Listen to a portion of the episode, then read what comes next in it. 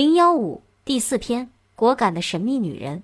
果敢，二零零一年三月二十日，北京时间下午三点四十五分，仰光时间下午两点四十五分。果敢的一个神秘女人，驾驶一辆贴有怪异图案的日本越野车，载着我们来到缅甸果敢最豪华的宾馆银丰酒店。果敢是北京三角重镇，与中国云南临沧地区的镇康、沧源、耿马县。宝山地区的龙陵县接壤，有国境线二百五十公里，面积约有五千二百平方公里，主要由三个大坝子组成，其中最为著名的是麻栗坝。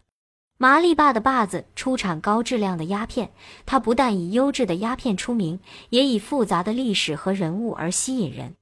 在果敢地区与莱莫山，从上世纪六十年代开始，鸦片将军罗兴汉、大毒枭张其夫。坤沙就使果敢的名字响遍了全球。果敢地区在金三角当代造就了这么一批显赫的人物，因此缅甸华人在缅甸又有了果敢族的称谓。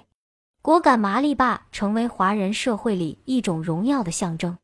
你一口麻利坝口音，在泰国的黑道上人们也会让你三分。果敢的由来有几种不同的说法。一说果敢是自缅甸成为英殖民地。麻利坝也被英人统治后，英人沿用起来的。果敢的英文是 c o c k a n g o 它的来源是英国有一座科干山，英人占领麻利坝后，为了彻底使其殖民化，就以科干山来相称，译音即为果敢。另一个说法是说果敢是由掸语变音来的，这里过去掸族人村寨多，在掸语中，果是酒之意，而敢是户口之意。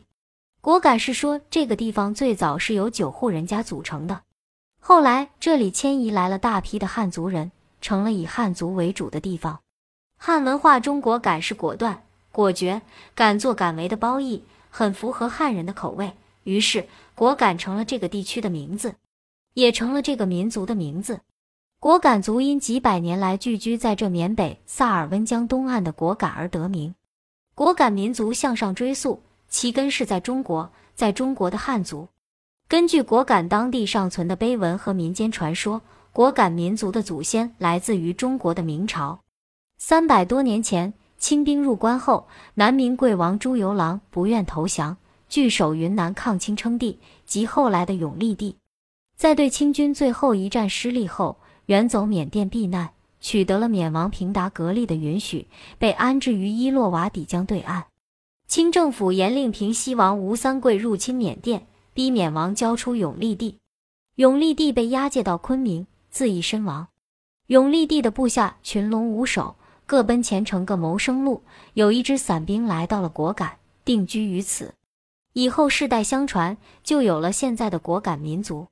在缅甸众多的少数民族中，这一外来民族被看作一支不可忽视的民族力量。一九四八年，缅甸脱离英国的殖民统治独立时，果敢族即在缅甸国会中备案，被承认为缅甸的合法民族，享有公民权。果敢人习文、尚武、重商，长于罂粟种植，更善于拥兵自重。由于广阔的丛林以及巍巍群山，使得这部分华人培育出了强悍、粗犷、奔放的性格，身上流着祖宗的血。血里蕴藏着狡宁和冒险，多年来为了争夺各种各样的利益，果敢人外争内斗，几乎一刻也不宁静。具有九反之地的果敢龙蛇混杂，由于不断的内讧、争斗、重组，敌友往往没有严格的界限。今天桌上称兄道弟，大碗喝酒；明天黑夜追杀，满门抄斩。果敢各阶层不同历史人物的争斗史，大致也勾勒出了一幅金三角地区的历史人文图画。它让人们从多方面了解到金三角人为生存与环境斗、与自然斗、与人斗的缩影。在这幅图上，他把金三角人的智慧与狡诈、顽强与圆滑、善良、美丽、光明与丑恶、污浊、卑鄙、黑暗表现得淋漓尽致。一九八九年三月十一日，原缅共东北军区副司令员彭家声部署进行兵变，脱离缅共，在果敢成立了缅甸民族民主同盟军，占据了贵盖县的蒙古和果敢、收编缅共的一旅、二旅，在江西组建八百九十三师，师长李尼门和九百二十九师，师长杨茂良。一九九二年，缅政府军和同盟军和谈成功，把果敢地区划为善邦第一特别行政区。一九九三年一月，彭家声和杨茂良因权势之争，杨请求瓦联军出兵赶走了彭杨，夺得同盟军司令职务。并将八百九十三师改为一百二十八师，师长李尼门；九百二十九师改为一百二十四师，师长李国忠。一九九五年十一月二十二日，一个风雨交加的夜晚，彭家声在其女婿、原缅共人民军八百一十五军区司令、现善邦第四特区主席林明贤和瓦联军的扶持下，卷土重来。攻打果敢，杨茂良在无力抵抗的情况下，将果敢的军政大权让给了缅政府军。彭家军和政府军同时进驻果敢，形成政府军掌管政务，彭家声治理果敢的局面。六十二岁的彭老官奇迹般重新控制了果敢。彭家声在果敢滚打了四十八年，被当地百姓称为“果敢王”。